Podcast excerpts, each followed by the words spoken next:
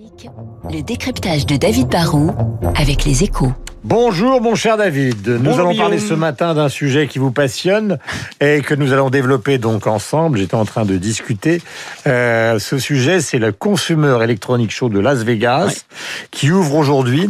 Euh, quel est le produit qui va être mis en avant? Bah déjà, c'est un CES, comme on dit, un peu spécial cette année, puisque Covid oblige. Bah, il y aura personne dans les allées des stands qui se tiennent d'habitude dans les, les halls des gigantesques hôtels casinos de Vegas. hein.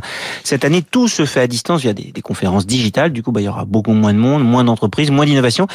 Et cette année, bah, on peut dire que c'est un peu l'heure du retour sur Terre. Le produit star, ça sera pas euh, la voiture autonome, le masque de réalité virtuelle qui permet de jouer aux jeux vidéo en 3D ou des produits imaginés par des startups. La star en 2021, ça sera le bon vieux Ça téléviseur. paraît absolument incroyable, le téléviseur qui attire ainsi l'intention de Las Vegas à la pointe de l'actualité. Bah oui, mais parce que confinement oblige, Guillaume, on a tous passé plus de temps à la maison dans tous les pays. On a moins été au cinéma, moins au restaurant. Et comme on vit à l'heure du développement des offres de streaming comme Netflix Mhm. ou Disney Plus ou euh, MyCanal, bah la télévision est redevenue un produit central dans tous les foyers. Du coup, après le PC pour télétravailler, le téléviseur, c'est le produit électronique qui compte. Et comme en plus, bah, il y a un peu d'innovation avec des écrans de plus en plus grands, de plus en plus lumineux, cela pousse une partie de ceux qui n'en ont pas forcément besoin à juste changer de poste. Il y a maintenant plus d'un milliard de télé connectées dans le monde, par exemple. Alors, est-ce qu'on peut savoir, David, pour terminer, à qui profite cette demande? Le principal bénéficiaire, c'est Samsung, hein, qui est le numéro un du marché et qui en plus est bien positionné sur le haut de gamme. Et les téléviseurs, bah, les plus chers, c'est euh, moins de 10% des volumes, mais c'est un quart du marché en valeur.